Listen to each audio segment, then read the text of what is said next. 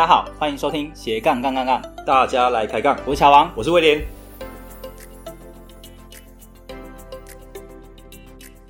这个节目主要是分享斜杠人的大小事。我们希望透过不同斜杠人的访谈经验，让杠粉们获得更多的斜杠灵感，不再被单一职业、单一收入给绑架，进而获得更自由的斜杠人生。毕竟人生只有一次，为什么不斜杠呢？节目的一开始要分享的是一位读者 Rita。给我的私讯留言，他本来是要跟我索取线上课程的 bonus 服务，后来他说，题外话，很喜欢你的线上课程和 podcast，我上完第一堂有写评价哦，会继续支持你的课程和分享。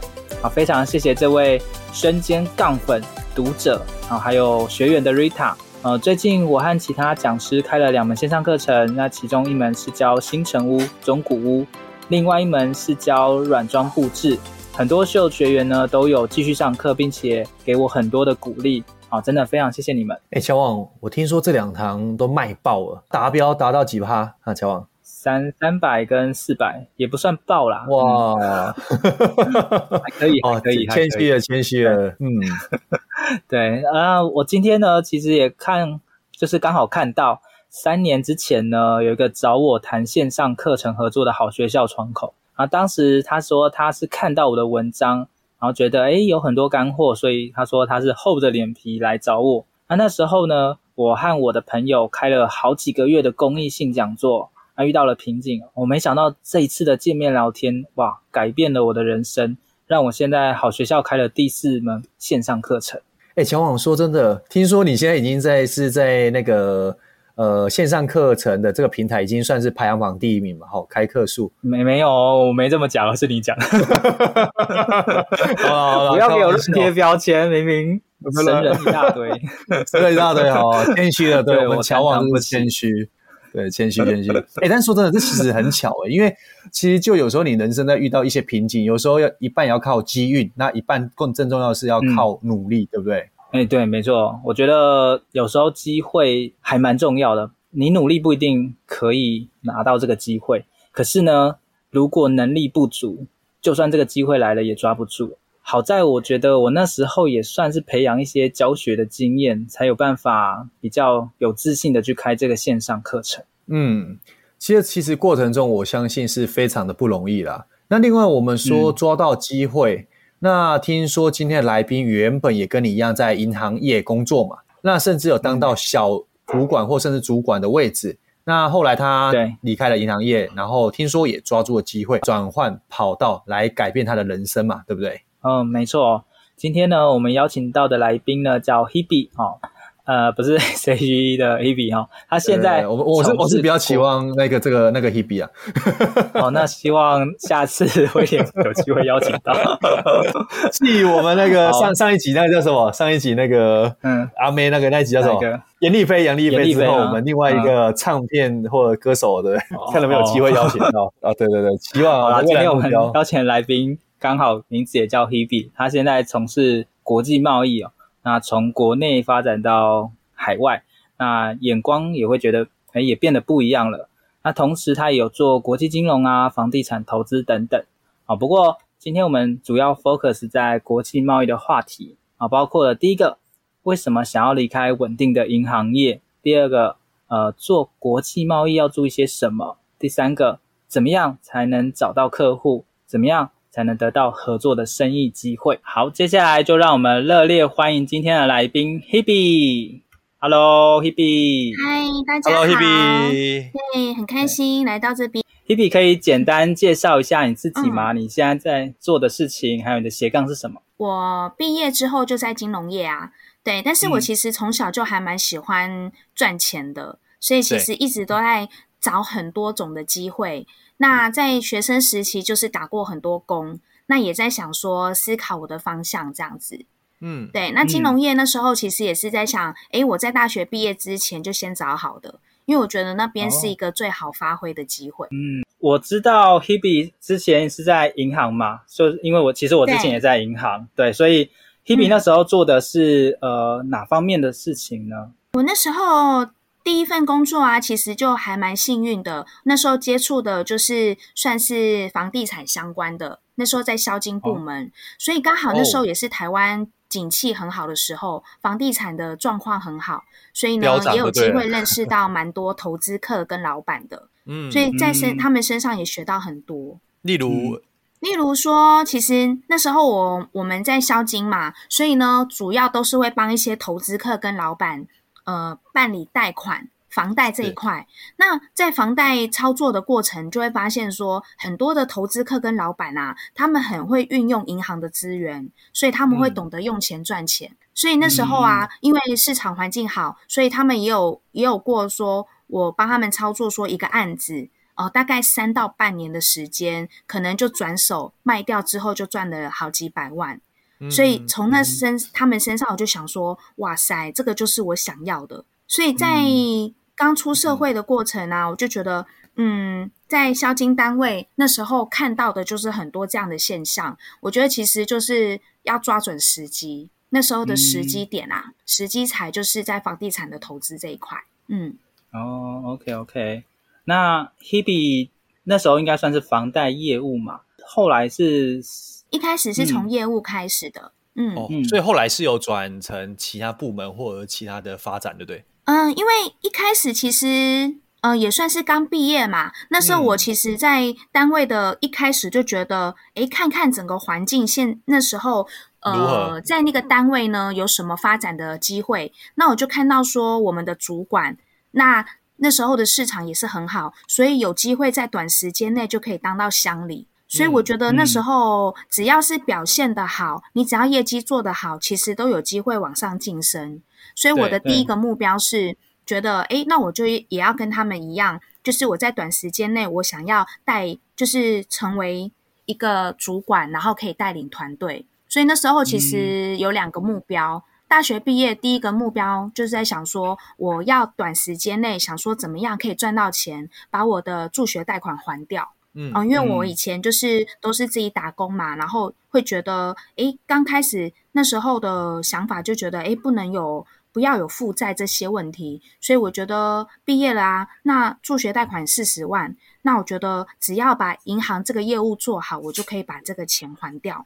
所以第一个目标就想说，短时间内半年，我觉得我要赚到这一笔钱，把助学贷款还掉。那当然，我觉得我还蛮认真的啦，所以在那个时间点，我也就做到了还不错的业绩，至少我就是觉得一定都要拼分行的前十名这样子。那我们那时候单位大概也有一两百个业务，我觉得只要说拼个前十名，我一个月至少都有十万以上的收入。对，所以我觉得这样就可以达到我可以还掉这些贷款的目标。嗯，所以这个是我半年的目标。那后面因为我觉得就是在越来越熟悉之后，就觉得一年的目标就是我要升为分行业务的乡里。嗯，因为那时候。成为乡里之后，就可以带团队，然后整个底薪加奖金也会变得更高，嗯、所以这就是我第、嗯、第二个目标，觉得，哎，那我就要赶快达到这个部分。所以其实我觉得我一直都是目标还蛮明确的，因为我知道说在这个时间点我可以做些什么事，然后找到最有效率的方法。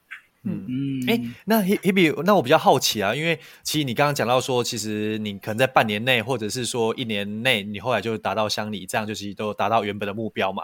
那我相信是说，除了可能努力之外，你有没有比较特殊的、跟别人不同的方法，那让你去达到这些目标？嗯嗯、呃，当然一开始其实大学毕业一开始当然就是什么都不懂嘛，所以我第一个想法是觉得勤能补拙。所以在刚开始做业务的时候，我会去观察说，诶，这边的业务做得好的人都会做些什么事。好，第一个是我没有太多的资源的时候，我觉得我就是比别人更努力。像我们那时候有做一些电话开发嘛，所以可能一般人的部分是觉得一天可能打一百通电话就可以达到目标。那我觉得我要做的比人家更好，所以我一天会规定我自己，我要打人家两倍的这个量。我觉得就是可以以量取胜，嗯、所以呢，一般人打一百通电话，我就要打两百通电话。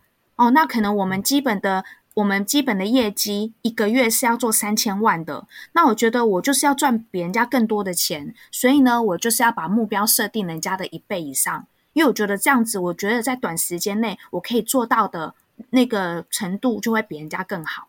所以我是会给自己设定目标的。那当然，慢慢的累积，因为我觉得客户是会累积越来越多。当然，从我们不熟悉到熟悉，这个中间有很多过程，所以呢，变成说慢慢的去经营这些客户的人脉，我觉得也是一个很好的机会。所以变成说，我在短期内是用努力的方式，勤能补拙嘛，以量取胜。然后一般可能。一般那时候我们在做业务的时候啊，很多很多业务员可能会觉得，诶，六点七点就应该下班了。但是我自己会觉得，每一天的目标没有做好的话，我不能离开。所以我会给自己，就是觉得短时间，也许我两个月、三个月，我要达到一个目标，我就必须让自己在这个时间内把事情做好。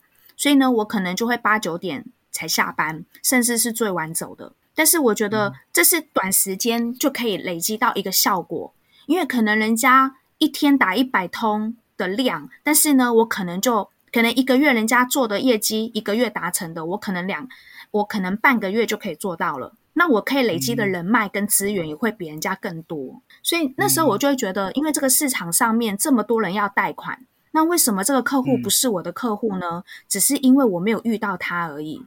如果我的电话打给他，他需要贷款的话，他一定就会是找我啊。那怎么会是找别人？表示我不够努力。所以我会给自己的一个目标，就是我在短时间内赶快累积到这些资源，我才能够去筛选。因为客户也是变成说，有些客户可能现阶段需要，哎，有些可能是之后需要的嘛。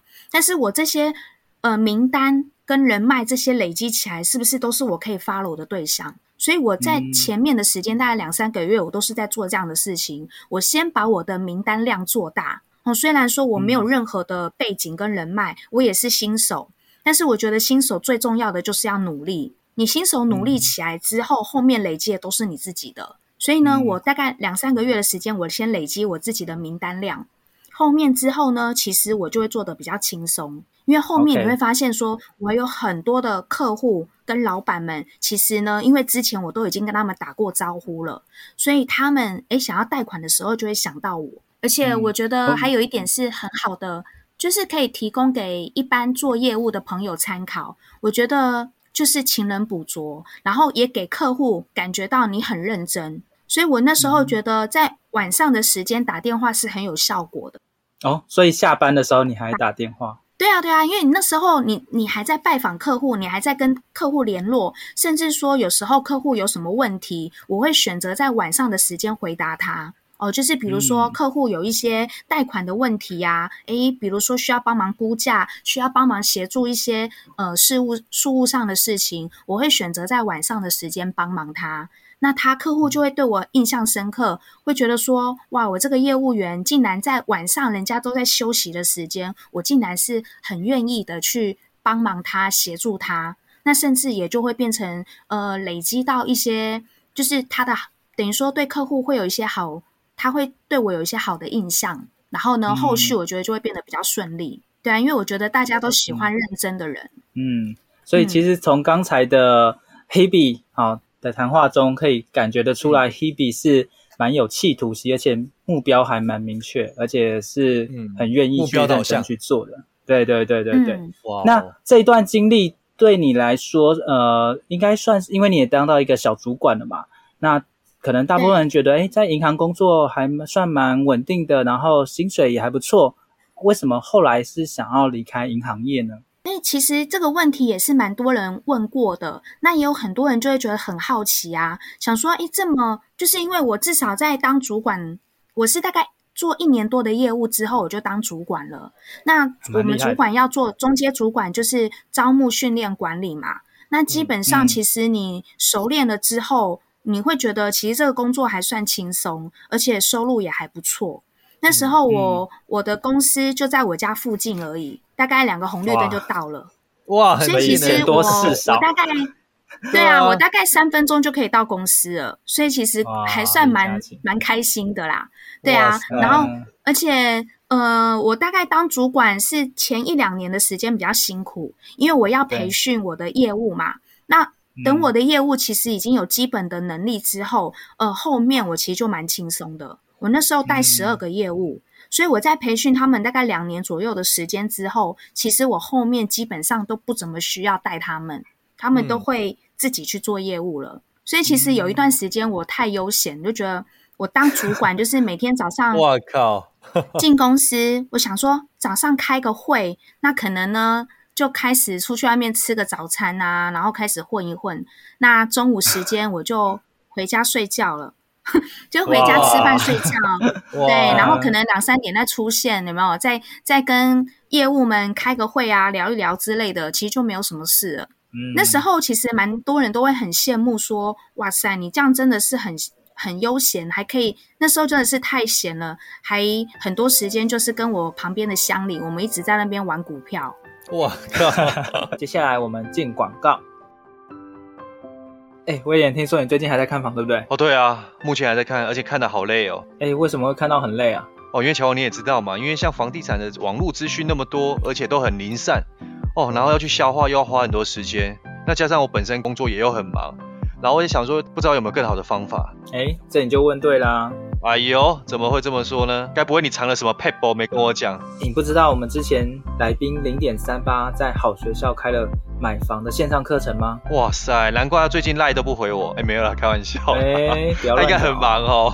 哎，那这堂课程话主要是教什么呢？那这门课程呢，蛮适合就是要买新城屋或者是中古屋的首购族。哦，对象是首购族。嗯，对。那第一章会教看屋之前的注意事项，比如说呃，房仲公司有什么差别，怎么去挑房仲，怎么去判断屋况。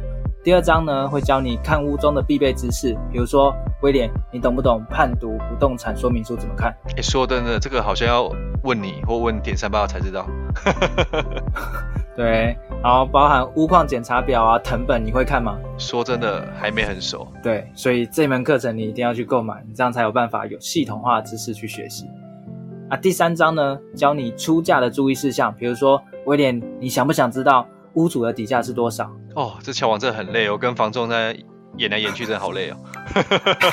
只有更科学化的方式让我们去得得知呢，对不对？一定很多美感。没错，所以这门课程会教你怎么去探寻屋主的底价，透过房仲去找出有利的谈判筹码，然后让你精准的出价。第四章包含了谈判的重要公式啊，签约时的必知事项，这些都可以让你。避免不利于自己的合约条款哦。诶，那小王，我听说这堂课还有那个早鸟优惠专案，是不是？哦，对啊，没错，在十月十四号之前呢，大家赶快把握这个机会。原本价格是二二八零，募资优惠价是一二八零元。哇塞，诶，那其实不止我，包含我们的杠粉朋友，其实都有福嘞。没错，没错，所以大家赶快把握这个机会，因为房产呢，它是关乎你上百万跟上千万的一个买卖。买到对的房子怎么样？让你上天堂。小王买到错的房子，房子怎样？换你讲。让你住套房吗？住到一个套房也。好了，没有啦，是不错啦。那其实我们当然是希望说，包括我自己，还有说，呃，干我朋友人，其实最后都能顺利买到自己想要的一个房子。对，这才是最重要的，也是这个课程的一个最终的目的啦。嗯，没错。接下来我们回到节目。对啊，因为真的是没事做太无聊，然后那时候又又有很多钱嘛，就觉得啊，那我们来来玩个股票干嘛的？对，因为业务都很稳定啊，嗯、你不用花太多的时间照顾他们。嗯，但反而是这样子，啊、呃，大概持续。但因为其实是这样的状况，我会发现说，好像有点太无趣了。因为我本身是一个还蛮喜欢冒险的人，那我在做业务的时候，我觉得很有趣，是我很有成就感。因为你可以把一些困难的事情处理好嘛，嗯、然后呢，诶，帮忙客户解决疑难杂症，我觉得那是一件很有趣的事。那当然也从中得到一些收入嘛。嗯、但是当了主管之后，我觉得其实前两年就已经把主管该做的事情你已经学会了。对，因为主管就是招募、训练、管理，然后一些事事务上的事情你已经大概都觉得差不多了，学的差不多。所以开始我那时候有一点觉得。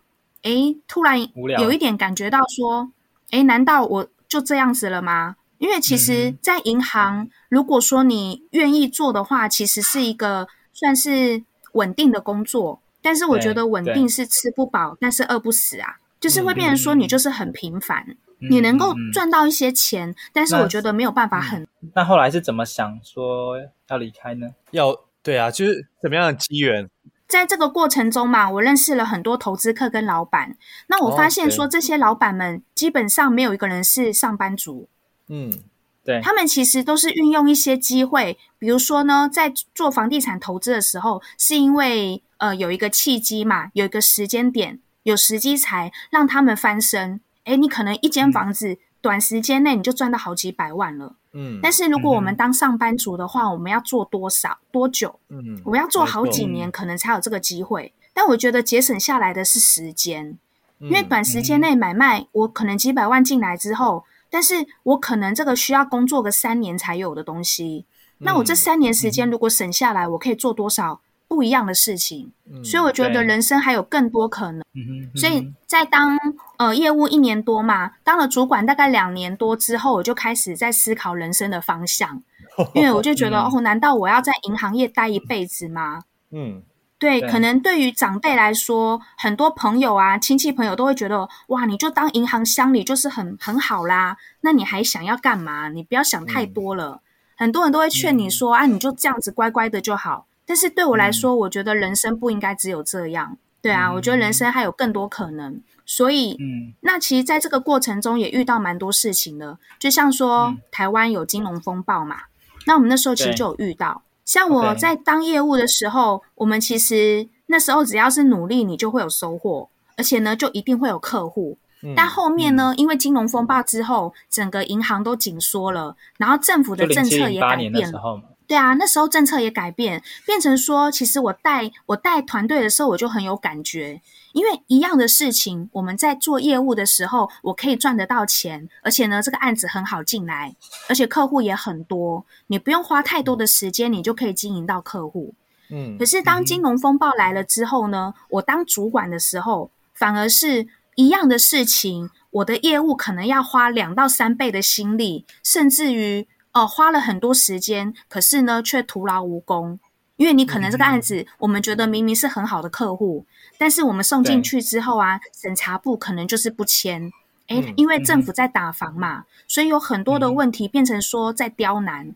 诶，我明明觉得很好的客户进去之后就是做不起来。嗯所以那时候我就会想啊，那这样子为什么需要花那么多的时间去做一个？白做工的事情，因为对我来说，我我觉得我喜欢努力有收获有效果，但是我不喜欢那种就是重复在做一样的事情却是没有意义的。所以那时候我当主管，反而是花了很多时间在做一些事务上的事情、行政的工作。嗯，因为其实我觉得很现实的就是，老板不会让你在那边没事做的样子。哦，市场好的时候呢，你可能呃只要做好业绩。其他的东西他不会管你太多，但是市场不好的时候呢，他就会开始丢很多杂事给你做，不管是主管，不管是业务都一样。所以我觉得那这样很没有意义啊。因为你看，像我在当业务的时候，我们底薪加奖金，我认真做十几二十万都是拿得到的。但是当我当了主管之后呢，我看我底下的业务，因为那时候整个政策，呃，金融风暴之后啊，整个奖金薪水的制度也改变了。所以变成我后来的业务呢，很认真的工作，但是他们可能赚的钱都不到我们以前的一半。嗯，对啊，对啊，很有限。你可能很认真的做四五万就很厉害了，而且呢，其实这个这个等于说这个数字是算得出来的。变成我们以前的前十名啊，你可能都是拨上亿的金额才有可能前十名。嗯，但是后面金融风暴之后，你可能两三万，哎，两三千万，你就有可能到前十名喽。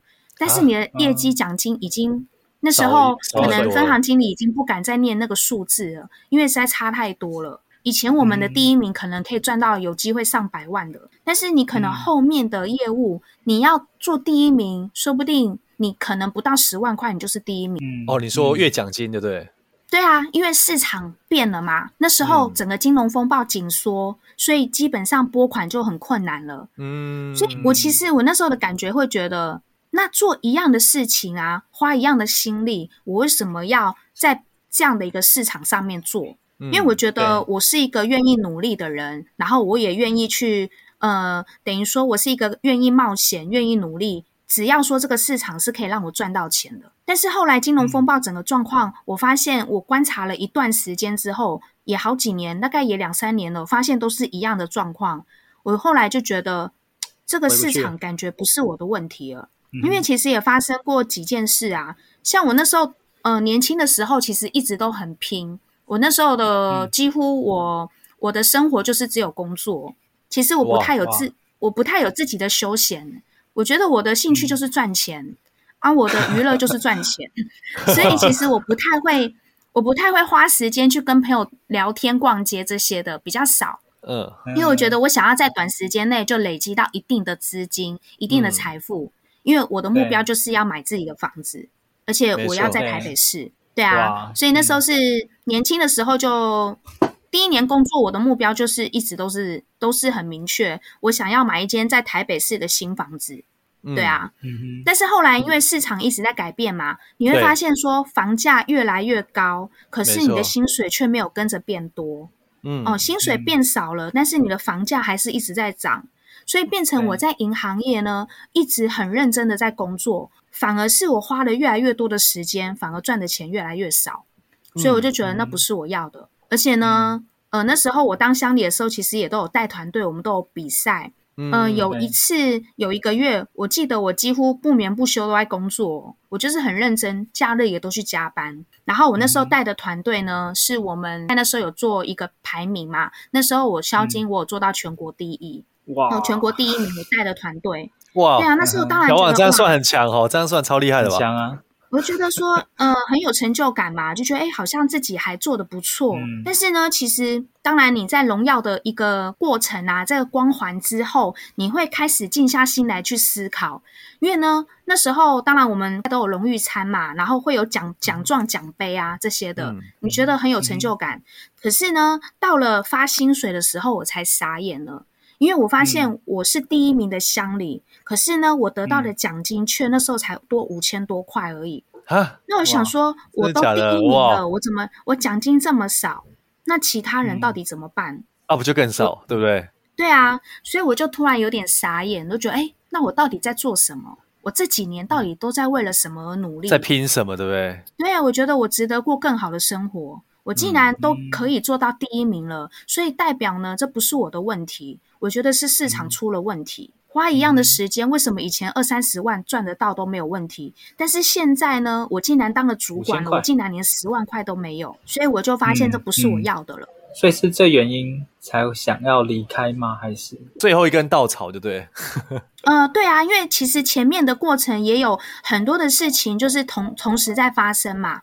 因为呢，我认识的投资客跟老板，其实有很多人在金融风暴之前，他们就离开台湾了。那我也是一直有在观察他们，嗯、只是因为那时候我是当主管没有很久，嗯、那那时候其实也很享受在当主管的光环里面，所以你也不会觉得想要离开。哦，那时候也没想那么多，嗯、就觉得诶，在银行里面蛮不错的啊。而且一开始，呃，就是呃，把业务训练起来之后，你会发现过得还蛮爽的嘛，蛮开心的这样。对。那我就看开始观察说，这些投资客老板们，诶，开始跑中国市场喽。然后呢，嗯、那两三年的时间我在当主管嘛，可是这些投资客们两三年的时间开始在布局中国市场。那因为他们可能就是一年两年才会回来一次。那我们一直都还算交情不错，所以呢，我就也在也都在好奇啊，会询问他们，诶，那回来了，在那边有什么呃值得发展的吗？有什么好的机会吗？所以我也会都常常在观察，嗯，那就发现，诶，他们去了，可能一开始的切入点呢，房地产的那个那时候的市场，就是台湾已经是有一点像是走下坡，然后台湾开始在打房了，可是呢，中国市场才刚开始。嗯，就很像十年前的台湾，嗯、所以变成他们又从那边重新开始了。所以在短时间内，我又听到他们说：“嗯、哇，在短时间内三年三个月到半年，又可以赚到一笔财富。”我觉得、嗯、哇，那这就是台湾已经过去了。嗯，对啊，对啊，对，因为我们以前还不懂的时候，我们在当业务的时候有经历过这些，只是很可惜的是那时候没有资金，那你那时候也不懂嘛？对啊，你也不懂得怎么去操作。可是呢，在这个过程中，我觉得就学会了。如果后面还有这样的机会，我觉得这就是我要把握的。哎，可是 Hebe 像像、嗯、像你这样子听完客户啊，或者是呃，不管是老板还是投资客，他们这样操作，呃，但是你要怎么去跟着他们一起去做，嗯、还是说你透过什么样方式你去做到这件事吗？对啊，所以其实对我来说，我就是因为观察了他们也是几年的时间呐、啊，对，因为我在银行七年嘛，那他们离开其实也差不多是，呃，我在，因为我这些投资客跟老板都是我在银行第一年、第二年就已经认识的朋友，嗯，所以在我、嗯、我持续在银行当主管的时候，他们其实在我当主管一两年的时候就已经离开台湾市场了，所以其实我大概也观察了他们大概三四年的时间。嗯，对，所以我就发现，哎，这个市场是真的，就是有机会。只是因为我那时候一直都还没去过，所以我一直很好奇，然后也在心中就是埋下了一个想要出去发展啊，然后想要出去冒险的种子。嗯，只是看什么时候发爆发嘛。就是后面因为就开始变成金融风暴，然后台湾市场景气改变之后，我又因为觉得，哎，在台湾，我那时候当了主管，也得到了奖励。呃，等于说得到了第一名什么的，但是我觉得奖励什么都没有嘛，就是赚的钱实在太少。那我就觉得，哎，这个就开始在思考，那我是不是应该要趁年轻的时候出去外面看看？嗯、对，所以那时候我就越来越觉得我，我我完全在台湾，我就完全待不下去了，我完全就想要离开。所以就开始呢.跟这些老板也开始，呃，就是一直都有联络。只是我以前并没有很积极的想问他们这么多事情。嗯，那是因为说，在这个过程中，我觉得，哎，我我开始觉得我这样这个选择已经是我不能再这样待下去了，所以才开始呢，跟这些老板们更密切的联络。对啊，那其中有一个投资客还是嗯。呃，因为其实我我算是还蛮主动争取的，因为我知道说，其实我跟跟这些客户跟这些老板啊，也只是普通的朋友嘛，他们当然不会、嗯、不会愿意教我这么多，所以我那时候其实就是、嗯、我想可能也是年轻啊，胆子很大嘛，所以我就觉得我就是很努力的想要去，就是任何的问题我都不放过，我就是找他们询问，然后我一直在。在问他们说：“那我可不可以学习？我可以怎么样跟你们一样，就是可以这样子去投资，可以这样子去做？有什么方法？只要一有一有机会，他们回来，我就是缠着他们问问题啊。那其中有一个老板，他是做两岸贸易的，他是做化妆品的品牌。然后呢，也是我从年轻的时候嘛，在银行就观察他。诶，以前在台湾，他们其实一直都是做外销的市场，我觉得就做的还蛮好的。”所以我觉得，诶，那我就从这个部分啊，等他回台北的时候，我就是一直一直询问他。那这老板也觉得我还蛮认真、蛮、嗯、积极的，就觉得要指导我一条道路这样子。哎呦，对，所以其实我觉得有很多事情都是自己努力争取来的，不用去想太多，嗯、不用去想说我一定要有什么背景，我一定要有什么，因为我觉得我就是一个很普通的人。但是呢，我只要我要做，我愿意去努力的话，我觉得其实就会遇到贵人，你就会得到很多的机会。嗯，所以其实我那时候也没想太多，我就觉得这是我要的，我就努力去做，努力去争取。所以也因为这样的过程啊，就跟这个老板就是保持密切的关系嘛。所以他也因为这样子啊，就想说，他就带我去参加了一些人脉的聚会。那这些聚会呢，也就是一些他们老板之间的交流会，也就是我们一般人可能没有办法进去的地方。嗯，好，所以我觉得从中啊，我也得到了很多开眼界的地方。因为我觉得，其实你是一般的上班族，有很多老板，他们其实也不会跟你讲太多，因为其实我觉得格局就是不一样。你的眼界没有到那里的时候，其实他们讲再多，你也是听不进去。但是当你想要打开你自己，你愿意去学习，然后愿意去努力的时候，其实有蛮多贵人会愿意帮你的。嗯，所以也因为这样的过程啊，我就是慢慢的去接触。嗯，OK。所以 Hebe 从呃跟客户维系好关系，然后到呃开始积极的去跟老板请教，那老板也带你去参加一些人脉聚会。那后面是怎么样在呃接，就是真正有进入到说，哎，你开始做两岸贸易的这一块呢？嗯，其实因为我觉得也是我主主动的去争取之后嘛，也参加了几次他们的活动。那我觉得其实老板们也一样都会去观察你这个人，所以在这个过程中，我的表现也是一直觉得让他们觉得，诶，这个人是可以放心的，而且呢是很愿意努力。然后我也在这个过程中，其实也帮助了他们几个，就是想要在银行处理一些事情的一些事情。哦，所以我觉得其实也是主动的先付出，在这个过程中，他们也看到我的付出，看到我的努力，所以呢，诶，慢慢的呢，也会把我就是带到比较核心的一些活动里面。所以我也是趁，也是因为有这样的机会呢，才跟这些老板们成为比较好的朋友。因为其实前面的过程你一定都是在外围啊，因为老板他们可以认识的人很多，那为什么他要提拔你呢？一定有原因的。好，一定是你有一些特质让他们诶看到了，吸引到他们觉得诶这是一个可以合作的对象。所以我觉得在这个过程中，我我也散发出我的努力跟积极跟付出。所以呢，也因缘，我觉得其实就是把自己准备好之后，其实慢慢的机会就会来临。所以也是因缘际会下啦，在一个活动里面呢、啊，就听到老板他们是说要去做中国，他们要，因为他们有品牌在在各个国家，然后有国际的市场，所以那时候我听到他们要去中国去展览，所以我我那时候听完之后，其实我心里面就很激动，我就觉得哇，中国的展览是国际的。而且呢，这些品我们中我们台湾的品牌会让全世界都看到。虽然我没有那时候还没去过大陆，但是我一听就觉得那是一个很好的机会。我觉得我应该要想办法争取能够跟他们去。所以呢，那时候几个老板他们在闲聊，在讲说他们要去呃，就是要做一些展览的时候，那时候我就没想太多，我就觉得我心里就有一个激动，就觉得啊，我一定要想办法把握这个机会。所以呢，等他们聊完之后，皮皮这时候还是银行员吗？还是已经离开了？那时候还在银行啊，对，还在银行。OK OK。对，所以那时候我就觉得啊，我要主动想要把握这个机会，所以我也是在他们聊完之后，后面我赶快主动的自己去争取。我就跟这个老板讲说，诶、嗯，听到你们说有国际的展览诶，那我可不可以跟着你们一起去？我可以去帮忙，那我也可以去学习，因为我很想要去了解中国的市场。很想要去看看国际的市场是什么样子，嗯嗯嗯，所以那时候其实我觉得是一种一种努力跟热忱、积极的态度去打动了老板，所以那老板就说：“好吧，那既然你有兴趣，不然你就跟着来吧。”哦，所以那时候我超开心，觉得哎，终于我我有一个机会可以跟着老板们出去了。所以那时候你就就是加入他们，是离职，就是去大陆了嘛？那个时间其实对啊，刚。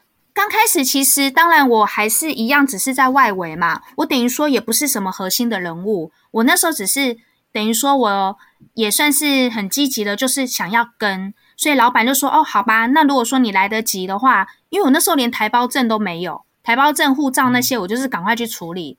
然后呢，也赶上了跟他们一起去做那个展览的时间。”所以，因为我去了国际展览的时候，其实那时候差不多是十天左右啦。我觉得真的就是打开一个眼界，嗯，对，因为这样的机会，所以才有办法再去连接更多。所以你说怎么过去的，其实是从这边开始的，嗯嗯。然后，所以呃，后续也是陆续的跟他们参加这些展览吗？还是？嗯，对啊，因为这个是等于说是一个敲门砖，我就是从这边先。进入了这样的市场之后，其实到了大陆，我后来就发现，哇，就是整个就是，我觉得我我在台湾的这些年都是井底之蛙。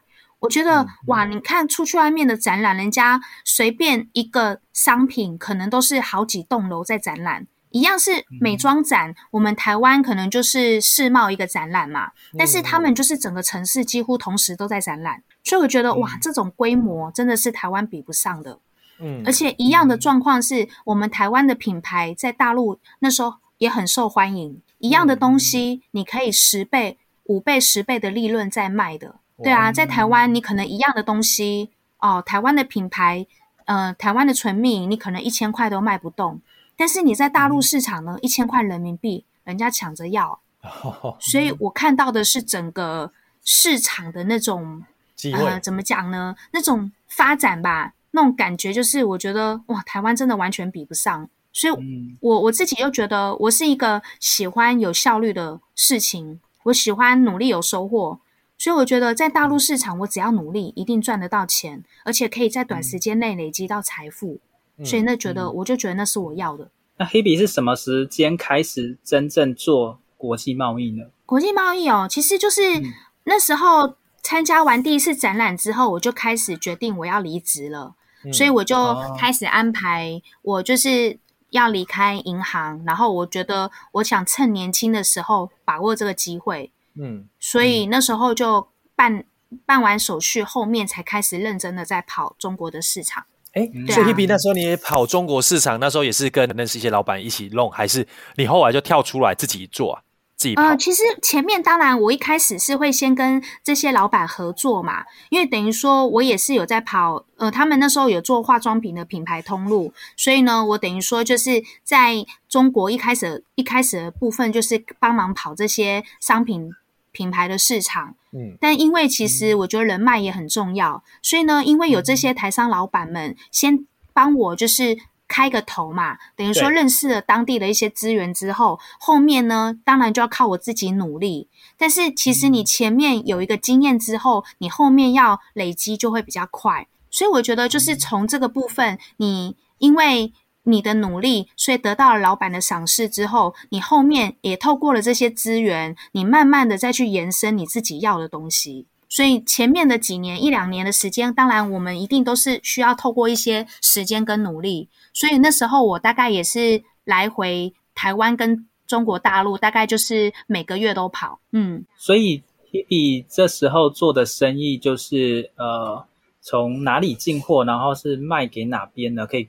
简单跟大家说明一下嘛，都是台湾的啊，就是我们都是台湾的品牌，嗯、因为一开始是从台湾到大陆去展览嘛，嗯、那展览了之后呢，后面当然就是推广我们台湾的商品在大陆市场，嗯，所以就去慢慢的延伸啊，嗯、所以一开始先从化妆品这边开始，因为我认识的老板他们是做这一块的。对，所以呢，我跑了这些市场之后，就开始发现说，原来在大陆市场还有很多的机会。台湾的商品其实，在大陆这边很多的机会都可以合作，所以我慢慢就去延伸到其他的商品。OK，所以 Hebe 这边的，你这边的商品，嗯、呃，大概会有哪些是呃，可能在大陆那边是比较受欢迎的？就台湾的哪些？可以稍微介绍一下吗？因为其实我觉得每个时间点要的东西都不一样。因为我觉得大陆市场呢，它的好处就是它变得很快，所以呢，它的流行速度也很快，所以变成说，其实你可以从中两边得到，就是比如说以贸易来讲的话，我觉得台湾跟大陆之间会有很多的，就是资讯落差，所以在一开始呢，我们台湾的商品，因为在大陆他们都没看过嘛，然后他们又很喜欢台湾，所以就会觉得哇，台湾的东西就是好东西。所以呢，嗯、我们只要是台湾的东西，你加上台湾两个字，你对啊，你的利润至少就是可以放大五到十倍的。对啊，而且呢，一次呢，他们的量都是很大的。嗯、所以我们那时候在展览的时候，嗯、你只要找到几个通路商，其实你的利润就很惊人了。嗯，所以我觉得在大陆市场是，你只要努力呢，就可以在短时间内累积到你要的收获。嗯，所以其实前面呢、啊，我大概就是先从这个方向开始。那你当然呢，跑了比较多次之后，你就会越来越熟悉那边的环境跟市场，你就会开始去观察说那边还需要些什么。就比如说一开始我们先做的是化妆品嘛，但是慢慢的呢，他们也会也会开始去，你会看到他们的其他需求，比如说呢一些日用商品啊，或者是台湾有些品牌在那边还没有发展，或者是他们没有。但是他们就喜欢台湾的东西，所以你就会开始去引荐到比较多台湾的其他品牌过去，嗯嗯，所以也变成是一个机会啊，一个商机，因为你会变成两岸，你中间可以衔接，对，有点类似像中介的角色啊。了解，哎，那 Hebe 像你过去大陆那边，因为我们知道大陆其实很大嘛，那所以你那时候跑的主要区域是，譬如说是北上广深，有说特别哪一省吗？嗯、还是哪一个区域？嗯，我其实跑沿海市场比较多。呃，哦、其实我那时候去，其实十年前了吧，那时候其实上海就发展起来了，嗯、我们台湾其实要切入已经不是很容易了。OK，就是你的你说的一线城市啊，比如说北京、上海这一块，我们其实都有去观察，也会去看那边的状况。那你会发现在那边的切入点能赚钱，但是会比较辛苦。嗯，因为他们的很多东西就已经超越我们台湾了。嗯，所以我会选择比较二三线的城市，还没有发展的这么好的地方，但是相对的，他们其实。每个地方的人都很多嘛，而且需求都很大，对而且呢，应该说大陆也是整个经济起飞，所以他们其那种消费力很惊人，所以其实你随便卖，真的他们都要，尤其是台湾的东西。哎，那 Hebe，所以这样听起来，所以你一开始就是说，先跟那老板先去先去 run 看看吧。所以那过程中，你是帮他老板去去帮忙，可能去做代理啊，就是两边跑。所以这不这一段时间是完全不知心的，就对了，就是抱持着学习。呃、就算业务啊，等于说你有谈成生意，当然就会有利润啊。哦，就等于是让你抽这样。OK。对啊，对啊。但是我觉得这个就是比较算是。呃，像比如说我们在银行业好了，我们我们的业务不是就是一次性的吗？我们可能客户跟我们办完贷款，诶，可能会有一次的奖金，可是你后面还是要重新开始。但是在大陆市场这边，我跑的这些通路，等于说呢，我只要找到一个总代理商，就算我的利润没有很高，比如说这个商品我就是，呃，只要他有卖，我可能就是一趴的利润。可是这个一趴的利润量量大是很惊人的。所以，我等于说，我只要牵好一条线，我是不是就可以吃很久，当做我的被动收入？嗯、对对啊，所以其实我会发现，这些累积呢，都是会越来越多，努力是有收获的，嗯、因为你持续会给你产生你的，就是你算是产生你的现金流嘛，每个月可能持续都会有收入，所以我只要在前面打好基础，我后面是不是就可以变得很轻松？所以其实，在这个部分，我反而是跑大陆市场这两年累积的资金，反而比银行的这七年都还要多。嗯，我赚的钱真的是比较快一点，所以我觉得赚到的是很多自己的时间，因为你累积财富的速度变快了，那你就有更多时间可以去思考你想要做的事。因为当你的时间不会被绑住了，因为以前我是上班族嘛，我在银行虽然收入还可以，但是你的时间就是要被绑在这里，所以你会限制了你很多的想法，你限制了你很多可以成长的机会。但是在中国市场这边，我等于说在这两年的时间，我一直在这个竞争的市场上面磨练。那当然呢，因为赚钱的速度变快了，你就会花，你就会有很多的时间去做你自己想要的事。就像其实房地产是我真正想做的，因为我一直都想做包租婆，就是 等于说我想要有被动收入，我也喜欢有房租的收入。嗯，但是一开始很现实的就是你必须要有一笔资金，你要有投期款。嗯，所以呢，我前面的时间，我就是先看到了这个市场的商机，什么是可以让我短时间内可以赚钱比较快的方法？诶，那我得到这个部分的方法，我学习了，我也去努力了之后呢，慢慢的累积这个成果之后，两两三年之后就是我回收的时间。嗯，所以我在大陆市场跑了两三年之后，我才开始呢，真正的可以完成我以前的梦想。哦，我我觉得那就是目、欸、我的目标。对啊，Hebe Hebe 蛮好奇的是说，像你在这几年在大陆外跑的时候，是都是你单枪匹马，还是你自己有另外组建团队跟你一起在 run 这个贸易？嗯，其实啊，初期的时候当然是自己先跑嘛。就等于说那时候，呃，我我认识的老板，他愿意给我机会，我就开始。我其实那时候也就觉得没有办，我也是想去，我就自己一个人去了。那去了之后，当然你在为这个过程中会认识到很多，就是已经在当地的台商朋友，甚至说已经在跑两岸市场的朋友都会有。而且呢，大陆这边也有很多的像台商会之类的活动啊。那大陆市场跟台湾市场其实也一直都是有在交流的，因为你会开始认识这个圈子的人，所以两岸贸易这个市场的圈子的人开始认识了之后，大家也会开始有合作嘛，所以就会产生很多志同道合的朋友，所以后面就会开始呢有一些朋友的合作关系。所以我觉得那是循序渐进的。那当然一开始你自己要先去嘛。你自己要先熟悉这个市场，后面才有办法说有这些合作的机会。因为很多合作机会，我觉得都是都是在这个过程中累积出来的。对啊，因为我觉得人就是要有相处，然后熟悉之后才会产生这些呃革命情感嘛，然后才会说诶，知道说各自的想法是相近的，才有办法合作。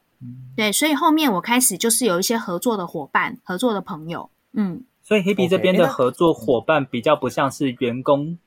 雇佣员工的关系，而是就是呃不是诶事业伙伴。我们其实比较算是平等的关系。我们大部分认识的都是大家想法比较相近，可以一起合作的关系。因为其实我觉得雇佣员工这种感觉就会比较是被动的，因为他员工的心态跟老板的心态是不一样的。员工是想说，我只要诶每天可能把老板的事情交代好，他不会去想太多其他的。但是我比较喜欢的合作伙伴是我们大家都有老板的心态，我们想的是怎么样可以让呃合作延伸更多，我们可以怎么样把事情做得更好。而不是说我只要把钱领到我就下班了，所以我觉得那种心态跟想法不一样。所以变成说，我们有很多老板心态的朋友在一起的时候，我们会创造很多新的火花出来。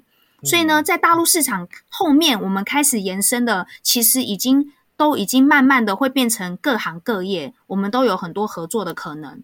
就像后面呢，我其实跟餐饮。一点都不熟，但是后面也是因为朋友的关系，所以我后来就有机会投资餐饮业啊，然后也有机会跟朋友合作，所以我觉得后面斜杠呢，其实就是慢慢去累积出来的这些资源，但是我觉得前提就是想法要相近，然后大家也是愿意去努力，然后愿意去这样冒险的人，这样比较有机会可以一起合作。哎，Hebe，那我这边帮我们听众问一下哈，因为呃，相信我们很多听众可能对国际贸易也很有兴趣。那在你刚分享，就是说，当然一开始就先可能要先学，譬如说国际贸易的操作啊，或者是说有那个敲门砖这个机会等等嘛。那我想问一下，是说如果说有譬如说我们听众，那他可能也没有这样的背景，那那他还需要准备怎样的资源或者是特质，嗯、对，然后才有办法在这一块国际贸易做得比较顺一点。你有什么建议？嗯，但其实我觉得啊，很多事情你不一定真的就是要本科系。就像我，其实国际贸易这一块，我一开始也不熟啊。我是从金融业出来的。那我觉得，其实每个人都是从从不懂开始的。所以我觉得，先不用想太多，不用想说自己会不会这件事。我觉得心态先调整好，哦，调整好心态，说这件事情是我要做的，而且呢，我已经思考好了，我愿意努力去付出。那接下来，我觉得就是。可以去寻找说，在这个行业里面已经是做的不错的朋友。就像呢，我刚开始接触这个行，这个国际贸易，我也是先从已经熟悉的老板开始啊。我觉得就是运用这些狼人脉的资源，你就可以借力使力，你不用花太多的时间去研究或者去学习。那你可以透过这些人脉，然后再去延伸你要的。就像说，其实我虽然。已经做了这几年的国际贸易，两岸这样子跑，但是其实真正的你说我要怎么样去订货，呃，或者是说物流各方面要怎么去进行，我并不是非常的专业，但是我会去透过呢物流专业的朋友去帮忙我去处理这些事，所以我觉得很多东西就是分工嘛，分工合作，就是每个人要的会的东西不一样。所以呢，我懂得说，大家分工合作，有钱大家一起赚，其实我就可以很快的把这件事情做好。但是如果你想要什么事情都自己来的话，你就会变得很慢。所以我觉得要有某方面是，我觉得要有一个合作的精神，然后要有想到说，大家可以一起就是互相支援，然后合作，一起一起共同。就是怎么讲，就是大家资源共享这样子的感觉。因为刚刚一开始你有提到是说，因为后来你好像因为这两年可能跟因为有一些原因，后来你后来就是目前是重心放在台湾嘛。那想问一下，是说目前后来在两岸这一块贸易是有发生怎样的环境的改变？让你有做这样的调整？嗯，呃，其实我并不是说要把重心放在台湾，是因为说这两年因为疫情的关系，所以呢，我才暂时的回来台湾了。那前两年呢，就本来是想说，哎，还是等过完年后，可能疫情比较趋缓了之后，我还是会跑中国市场。但现在会觉得，哎，好像疫情的状况没有这么的快，所以呢，我其实我觉得我调整自己的速度还蛮快的，因为我知道说现在的趋势跟状况呢，我们必须要很快速的做调整，所以呢，我就赶快把自己呢再摆在一个哎重新开始的位置。那因为大陆市场其实这些累积的资源跟基础这些东西都是你的，其实是不会不见的。人，人脉。就像说，在这个过程中，我也。呃，就是说，在这个过程中，我累积到我自己要的东西，就是呢，我在大陆市场有投资了房地产，那我自己名下也有房子，目前也都有租客，所以呢，其实我有稳定的租金来源，所以呢，对于经济方面，我觉得这个已经不是太大的问题。那像之前的那些通路市场，其实也都还有还有在跑，只是因为疫情，可能现在的生意没有像以前那么好，但我觉得都还 OK。基本上都是过的，都是 OK 的，因为这都是已经累积起来的基础。那之前累积的这些人脉市场啊，也都还在啊。所以呢，我觉得时机点嘛，每个时间点要做的事情不一样。所以我反而是觉得还蛮有趣的。诶，疫情的部分让我去思考说，那我还能做些什么？我是不是等于说这个时间点，我又可以去刺激我自己，变成再去创新，或者是我可以再怎么样，在这个市场上面再得到一个，呃，怎么讲，新的创业也好，新的可能。嗯、所以呢，我也在这两年开始去研究一些，诶，我以前都没有想过的，就像说，呃，我以前从来都不会去想说，我要做，比如说团购啦。或者是像台湾比较流行的，像比如说之前我们有做一些娃娃机的一些投资嘛，嗯、对啊，娃娃机店之前在台湾很盛行啊。对，乔王也略懂略懂。嗯，对。然后我觉得，哎，其实就是每个时间点可以做的东西都很多嘛。那你与其在那边抱怨市场，那你不如赶快改变啊。所以我就觉得，哎，那既然这样子。我也等了两年啦，其实也就在疫情那一年的时间就开始在思考，诶，那如果是这样，这个疫情如果没有那么快结束的话，那我可以做点什么？而且我发现市场在改变嘛，以前我们大家比较喜欢实体的活动、实体的店面，但是因为疫情之后，大家开始学习在线上了，就像我们现在这样子啊，在线上交流，诶，在线上开会，也都变成是一个趋势了。所以呢，我就发现，哇，那其实呢，购物方面也是变成都在线上。所以我这两年也开始去连接的，就是我之前有认识的这个通路的老板嘛。那我们也开始在做一些，就是另外的市场，像是什么跨境跨境电商吗？电子商，对对对，电商这方面啊，然后呢，网络购物这一块啊，甚至说直播啊，这些都是现在的趋势嘛。所以我觉得，其实就是每个时间点，你都可以掌握一些资讯，然后得到一些现在要发展的资讯，就是那个趋势的话，其实就是还是会赚到钱啊。所以我反而是诶觉得在直播这一块，我现在开始在连接了。诶虽然这块我也不熟悉嘛，但是我觉得重新开始学习有什么不可以呢？但是我也没有说要学得多专业，我可以选择说跟这些专业的人合作。对，不一定你要自己出场。对啊，所以直播主不用是我来直播，嗯，但是我可以跟他们合作。所以我觉得啊，每个时间点其实都有很多可能，所以我也觉得诶蛮有趣的啊，变成说我从来也没有想过的事情，在这一这一年，反而是这一两年又开始去做出来了。就像我之前没有没有想过要团购或做些什么电子商务这些的，诶反而是这两年我也开始累积到一些基础，而且我有固定的客源，诶对啊，然后像娃娃机店的批发这些，我们也都有在做啊。所以我发现其实能做的事情很多。那像之前疫情比较严重的时候，我们还有做过很多防疫商品啊，像是你说口罩啊，或者是喷雾喷雾枪啊，然后什么那个什么护目镜啊这些的，其实也都是那时候非常流行的商品啊。所以只要有东西，Hebe 都可以卖啊。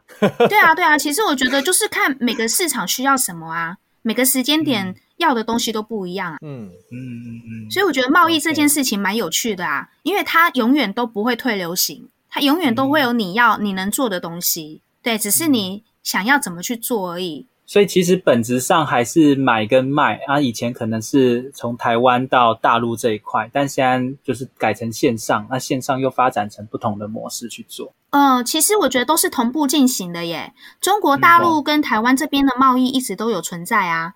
然后再来就是，诶，变成延伸了其他的市场，变成说，诶，台湾这边其实有蛮多可以做的，所以我觉得，其实我我觉得不会局限说一定只做什么，而是我觉得什么东西只要我有兴趣，我觉得都可以连接。哦，甚至说像现在，其实为什么会想说大家一起出书，我觉得也是一个新的体验吧。哦，这里跟听众说明一下，对，就是我跟 Hebe 还有其他人，就是之后会一起出书。Hebe 也是我们作者之一，所以对于 Hebe 来说也是新新的体验。所以其实我觉得就是人生很有趣啊，每个时间点你不知道你自己会遇到些什么，但是我觉得就是去接受它，嗯、然后呢要去思考说每个时间点我们能够做些什么。我觉得人的潜力就是有无限可能，嗯、你不用去想说你你会什么不会什么，因为很多事情就是你遇到了你就会了，而且你有心去学，没有什么东西做不到的。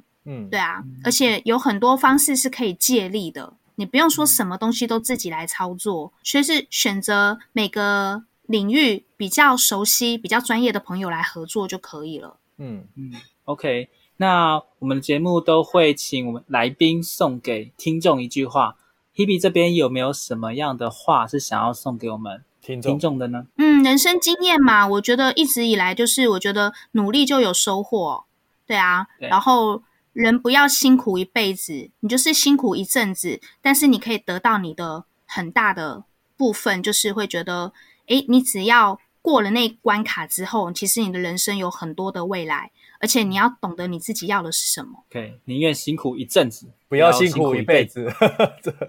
slogan。对啊，对啊。